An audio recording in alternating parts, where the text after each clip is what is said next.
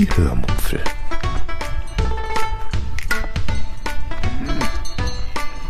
Aus dem Tagebuch einer Allgäuerin.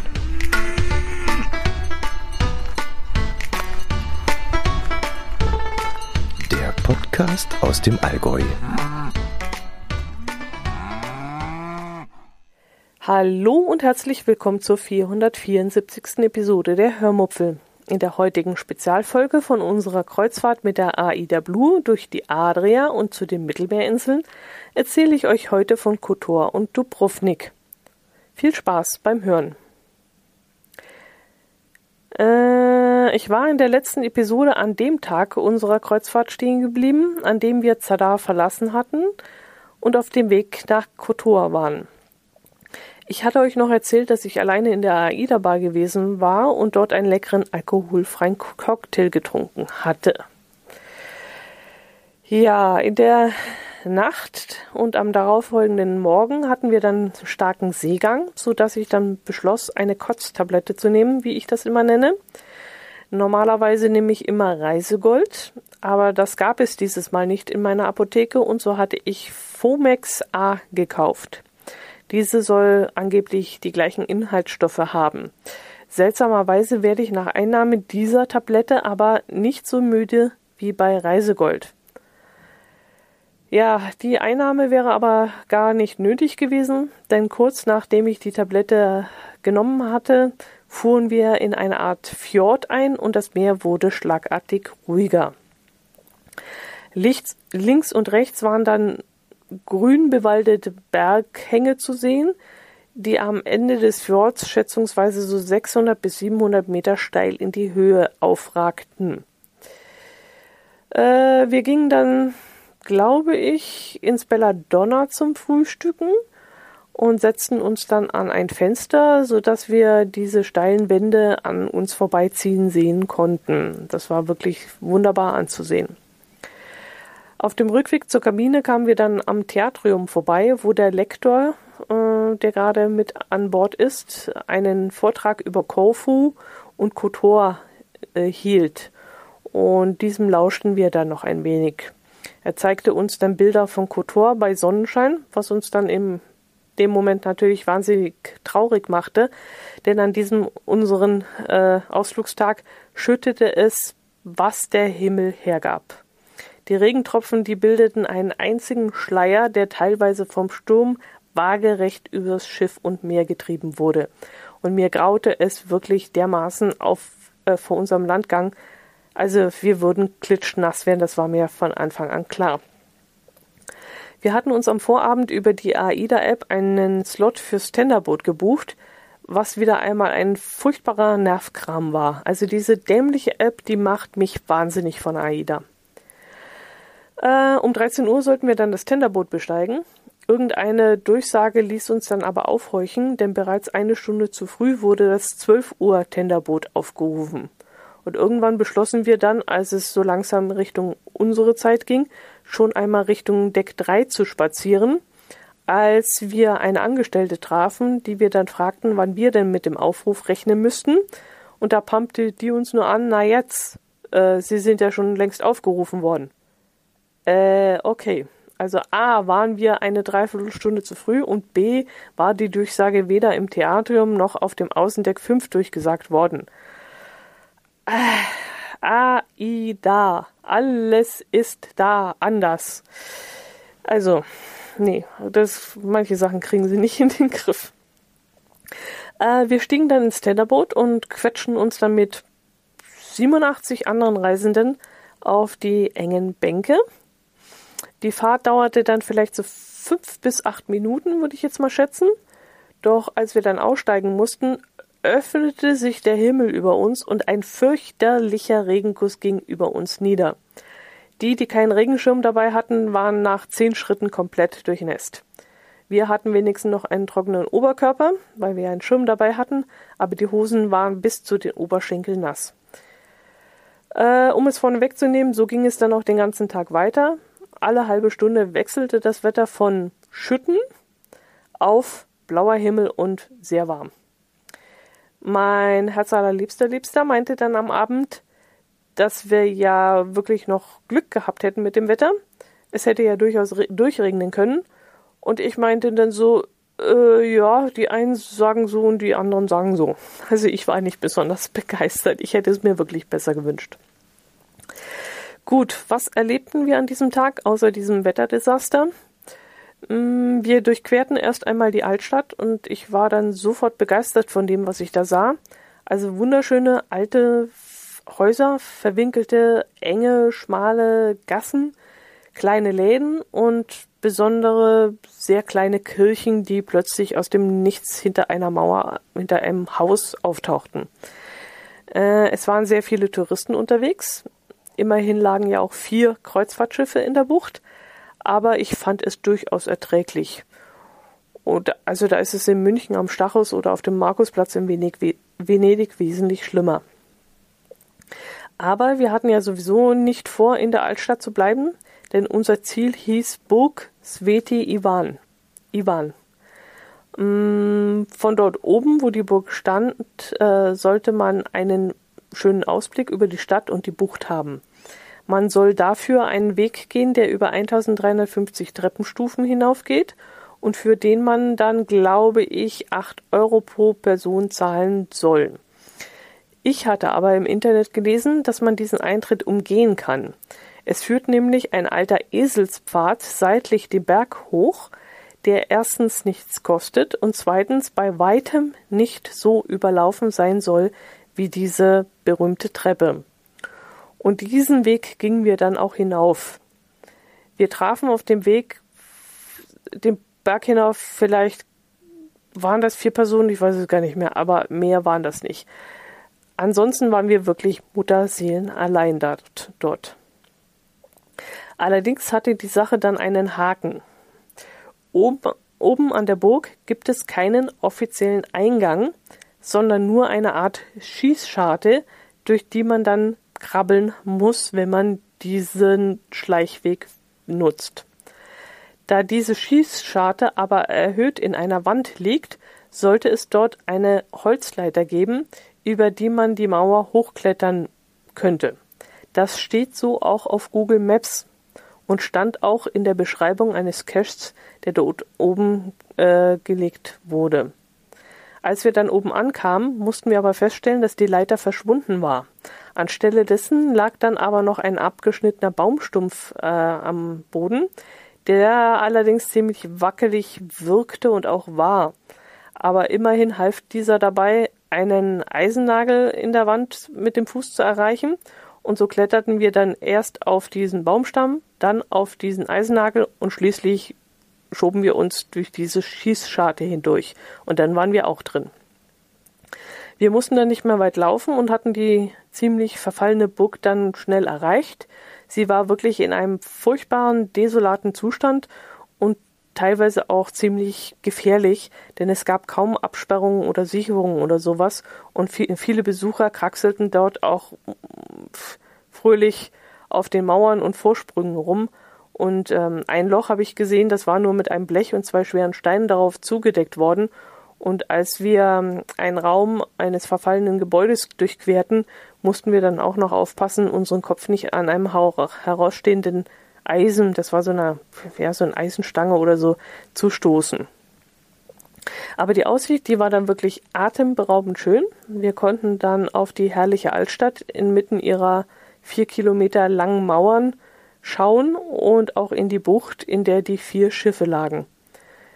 Und so die ganze Stimmung da mit diesen tief hängenden schwarzen Regenwolken, das, also das war wirklich toll, das sah aus wie so ein bedrohliches Gemälde. Ich muss mal schauen, ob ich auch ein Foto davon gemacht habe oder ob ich nur gefilmt habe. Wenn ich eins habe, stelle ich es euch in die Shownotes ein. Wir beschlossen dann, die Treppenstufen mm, dann hinunterzulaufen, in der Hoffnung, dass wir unten am Ticketschalter keine gekaufte Eintrittskarte zeigen müssten. Und so war es dann auch. Der junge Mann hob nicht einmal den Kopf, als wir daran vorbeigingen. Ich nehme an, die gehen jetzt davon aus, dass man nicht mehr durchs Loch durchkommt, weil dort keine Leiter mehr steht. Ja, aber sie haben eben nicht mit Geocachern gerechnet. Wir haben es ja trotzdem gemacht. In der Altstadt angekommen, schlenderten wir dann noch durch die Gassen so ein bisschen hindurch, kauften den obligatorischen Kühlschrankmagneten und schlugen dann äh, auch bei einem furchtbar hässlichen Topflappenset zu, das einen Topflappen, ein kleines Handtuch und ein Geschirrtuch, nee, einen Handschuh, genau, einen Handschuh, einen Topflappenhandschuh und ein Geschirrtuch äh, beinhaltet. Das Set ist dann ja lila Farben und hat so Lavendelblüten, glaube ich, drauf und irgendeinen anderen Kram noch. Aber bei uns, also uns war vor allem wichtig, dass das Wort Montenegro drauf abgedruckt ist. Und so hat das mit Bringsel dann wenigstens einen Bezug zu dieser Reise. Als wir damals auf unserer ersten Kreuzfahrt in Tallinn waren, haben wir uns dort unser altes Topflappenset gekauft, das jetzt nicht mehr benutzbar ist. Und jetzt haben wir, wie gesagt, ein neues gekauft und da steht jetzt eben Montenegro drauf. Abends hatten wir dann noch eine Verabredung unter Geocachern. Eine Gruppe von ca. 25 amerikanischen Geocachern waren mit einem Kreuzfahrtschiff der englischen TUI in Europa unterwegs.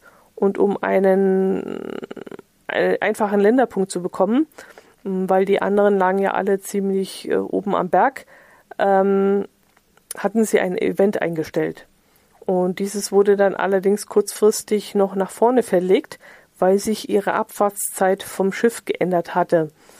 Und wir hatten das nur durch Zufall von anderen Geocachern mitbekommen, weil wir uns als Europäer ja nicht in diesem dort albanischen Telefonnetz einwählen wollten, das da in Montenegro verbreitet ist, ähm, weil das natürlich viel zu teuer ist.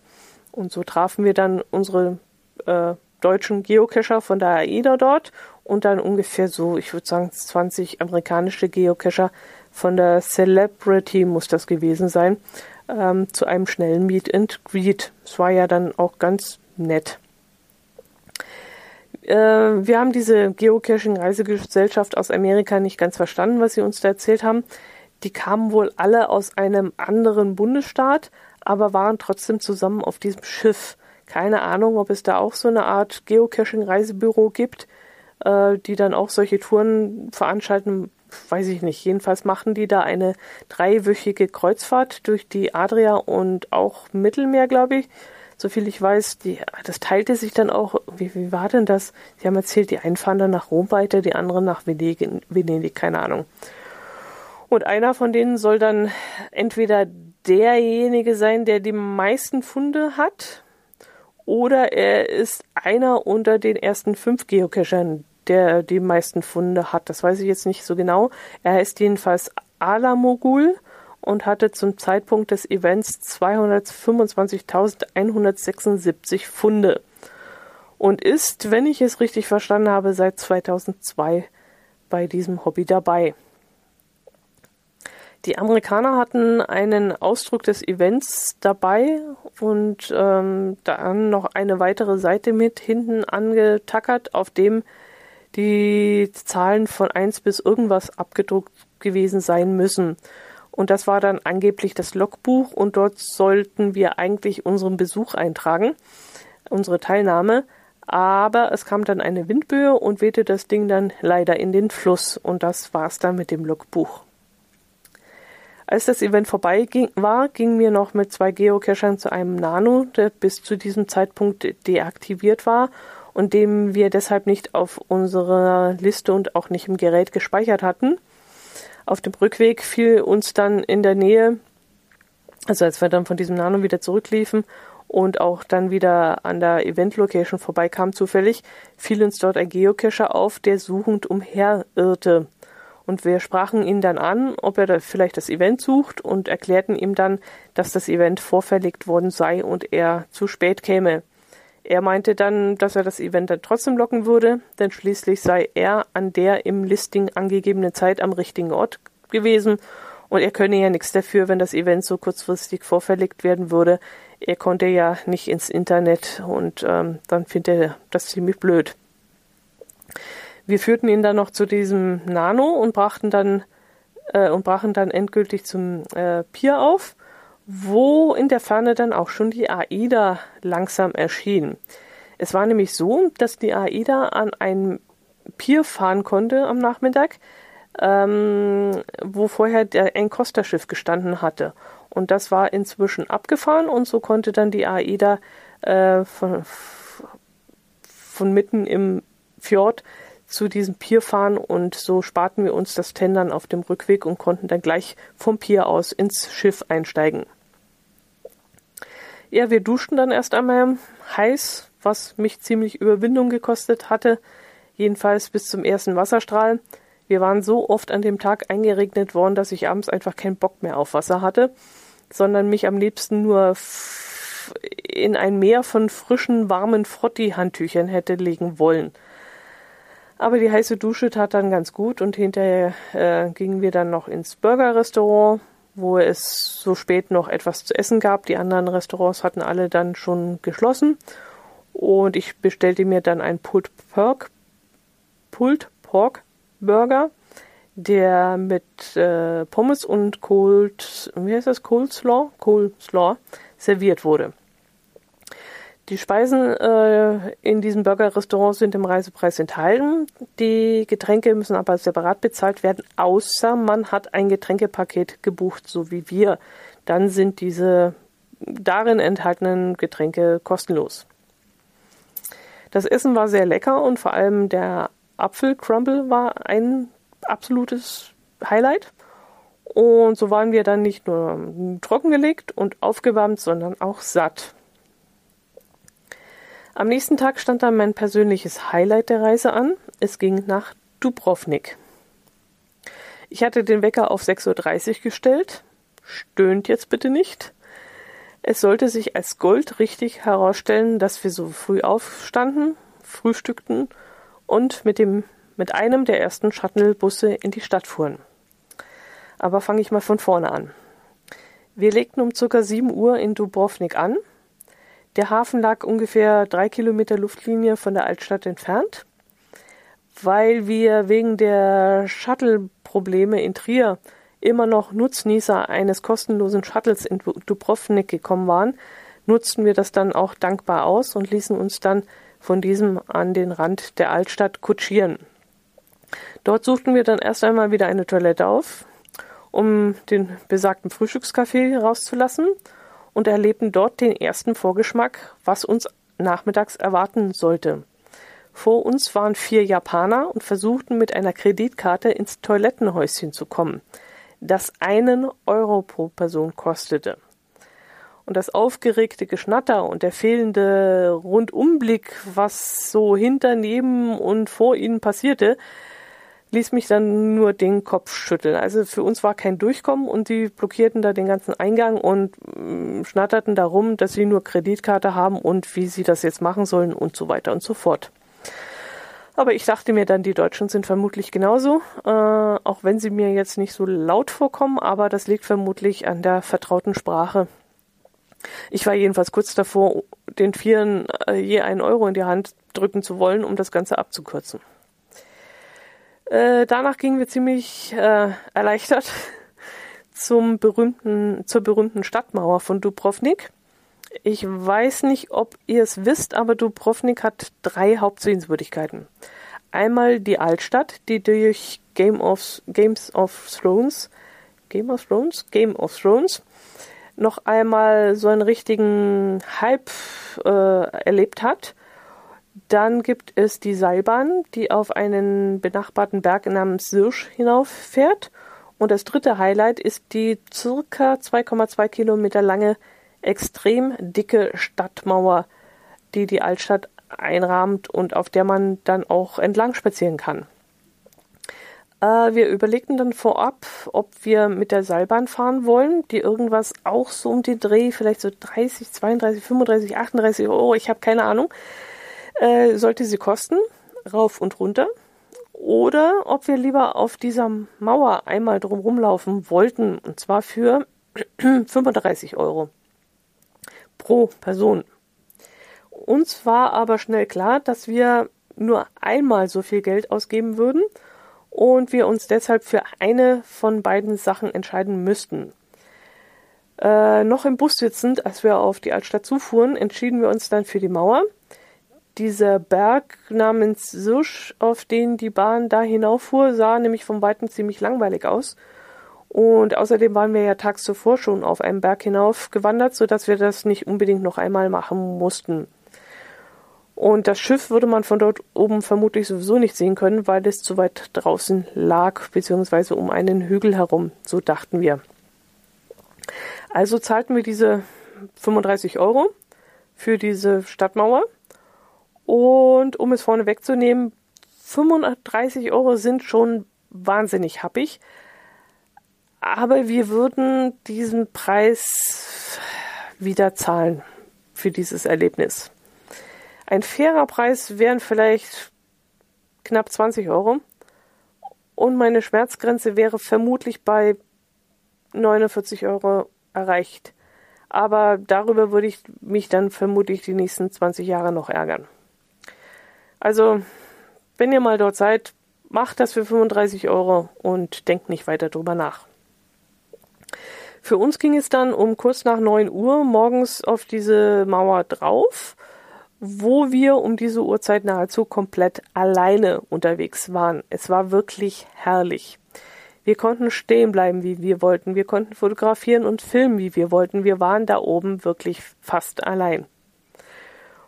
Und zum Fotografieren und Filmen gab es dann auch wirklich eine Million Gelegenheiten. Es sah wirklich wunderschön dort oben aus. Wie aus einer anderen Welt. Diese Mauern, die sind da teilweise bis zu drei Meter breit und in einem Top-Zustand. Es gibt dann auch einige Türme, von denen wir, glaube ich, nur zwei besteigen, äh, bestiegen haben oder besteigen konnten. Ähm, ja, und im Gegensatz zu Kotor äh, war hier auch alles super gesichert, so dass man dann keine Angst haben musste, irgendwo abzustürzen. Und es war alles wirklich picobello sauber. Allerdings musste man schon gut zu Fuß sein, denn es geht teilweise wirklich steil und äh, steil hinauf, also so, so, so steile, schmale Stufen hinauf und da muss man schon fit sein und auch trittsicher sein. Wir brauchen dann für den Mauerspaziergang vielleicht so boah, anderthalb Stunden, würde ich jetzt mal schätzen. Ich habe leider nicht auf die Uhr geschaut. Mm, und als wir dann am Ende ankamen, war es dann schon war es denn schon? Ah, ich weiß es wirklich nicht mehr, wie lange wir da unterwegs waren.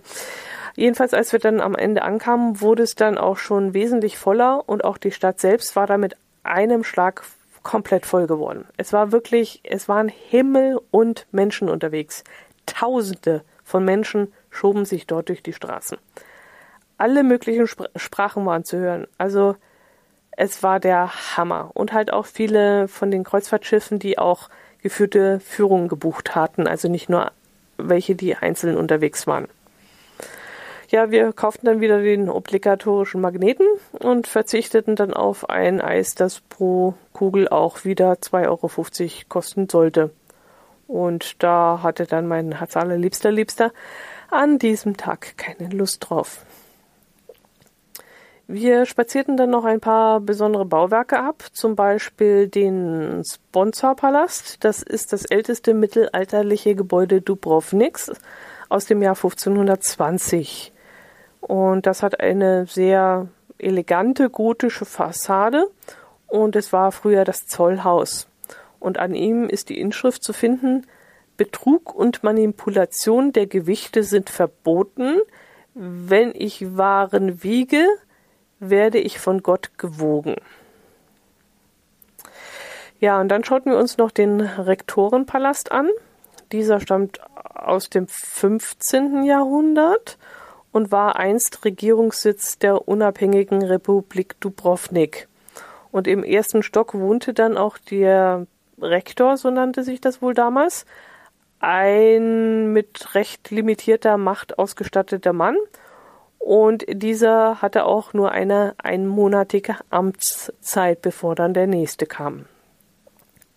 Ja, und dann liefen wir natürlich noch zu den berühmten Stufen, wo die Szenen von Game of Thrones gedreht wurden, als diese Cersei oder wie sie hieß, äh, nackt hinunterlaufen musste.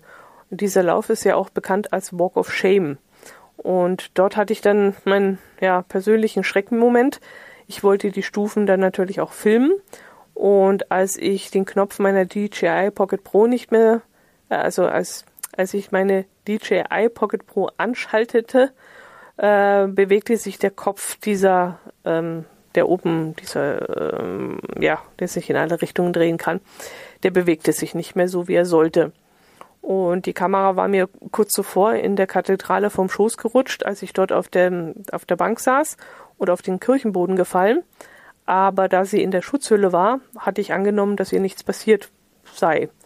Und in dem Moment, als ich da an dieser Treppe stand, wurde mir richtig heiß und kalt und ich hätte am liebsten sofort losgeheult. Also mir, also ich, ich war, oh, mir ging es in dem Moment so dermaßen dreckig. Die Kamera war halt A, nicht ganz billig gewesen. Ich hatte wirklich lange drauf gespart. Und B, standen wir noch relativ am Anfang unserer Reise. Und ich wollte damit ja noch die restlichen Destinationen aufnehmen. Und es war wirklich schrecklich in dem Moment. Ich habe Herzrasen gekriegt, mir ist heiß geworden. Es war wirklich unangenehm. Aber nachdem mein Herz allerliebster Liebster den Kopf der Kamera mehrmals in alle Richtungen gedreht hatte, pendelte sie sich da wohl wieder irgendwie ein und ließ sich dann auch wieder automatisch ausrichten. Also wirklich, das war ein richtiger Schock gewesen. Ja, jedenfalls konnte ich dann diese berühmte ikonischen, die ikonischen Stufen dann doch noch filmen. Die gehen, äh, also offiziell gehen sie zur äh, St. Ignatiuskirche hinauf. Und ja, die war dann natürlich auch sehr überlaufen und die Menschen drängelten sich dort durch. Wir beschlossen dann irgendwann langsam Richtung Shuttlebus zurückzukehren. Es war einfach wirklich nicht mehr nicht mehr schön dort in der vollen Stadt. Und kurz vor der Bushaltestelle entdeckten wir dann noch einen Wegpunkt auf unserem GPS, äh, den ich äh, meinem Herz allerliebsten vor Urlaubsantritt gegeben hatte. Ähm, dieser lag dann außerhalb der offiziellen Stadtmauer und sollte einen tollen Blick eben auf die Außenseite der Mauer bieten.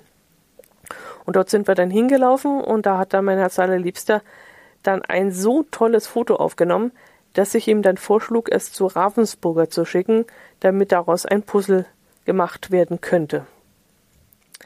Ich werde auf, euch auf jeden Fall ein paar Bilder der Mauer und auch der Stadt einstellen in den Shownotes, damit ihr euch davon einen Eindruck machen könnt. Es ist wirklich eine ganz besondere Stadt, die man unbedingt mal gesehen haben muss. Also wer die Stadt nicht gesehen hat, äh, ich weiß auch nicht. Also der, der hat wirklich was verpasst. Zurück am Shuttlebus standen die, äh, die Schlangen der Wartenden dann schon äh, ja, weit, weit zurück. Und ähm, ich dachte dann, oh je, da werden wir noch zwei, drei Busse warten müssen, bis wir dran kommen. Und wenn dann nur alle halbe Stunde einer fährt, stehen wir noch mindestens ein, anderthalb Stunden in der Sonne. Okay, ich hatte den ganzen Tag einen Regenschirm umsonst mitgeschleppt. In der Wartung schlechten Wetters hatte ich den natürlich wieder mitgenommen. Ähm, und den hätte ich ja notfalls als Sonnenschirm missbrauchen können. Aber dann ging es wirklich erstaunlicherweise ratzfatz. Also wir saßen innerhalb von vielleicht so 10, 15 Minuten bereits in einem der Busse, die wirklich äh, in ganz kurzen Takten da ankamen. Ja, und zurück auf dem Schiff aßen wir dann erstmal zu Mittag, setzten uns dann in die Ocean Bar auf Sonnendeck und genossen dort die Sonne, die wir ja ein paar Tage vermisst hatten und äh, genossen auch den Blick Richtung Dubrovnik. Ja, und dann chillten wir noch ein bisschen, bevor dann das Abendprogramm beginnen konnte. Gut, an dieser Stelle möchte ich jetzt schließen und euch in der nächsten Episode dann von Bari und eventuell von Korfu erzählen. Korfu war ja der Ort, wo wir eine Woche zuvor abgefahren waren mit dem Schiff. Dort sollten wir dann nach der Halbzeit wieder ankommen um dann in die zweite Hälfte der Reise zu starten. Und davon, wie gesagt, erzähle ich euch dann nächste Woche, wenn ihr mit, also zuhören wollt, wenn es euch noch interessiert. Ich würde mich freuen und äh, ja, wünsche euch ein schönes Wochenende, eine schöne Woche. Macht es gut und meldet euch. Da würde ich mich riesig drüber freuen. Servus.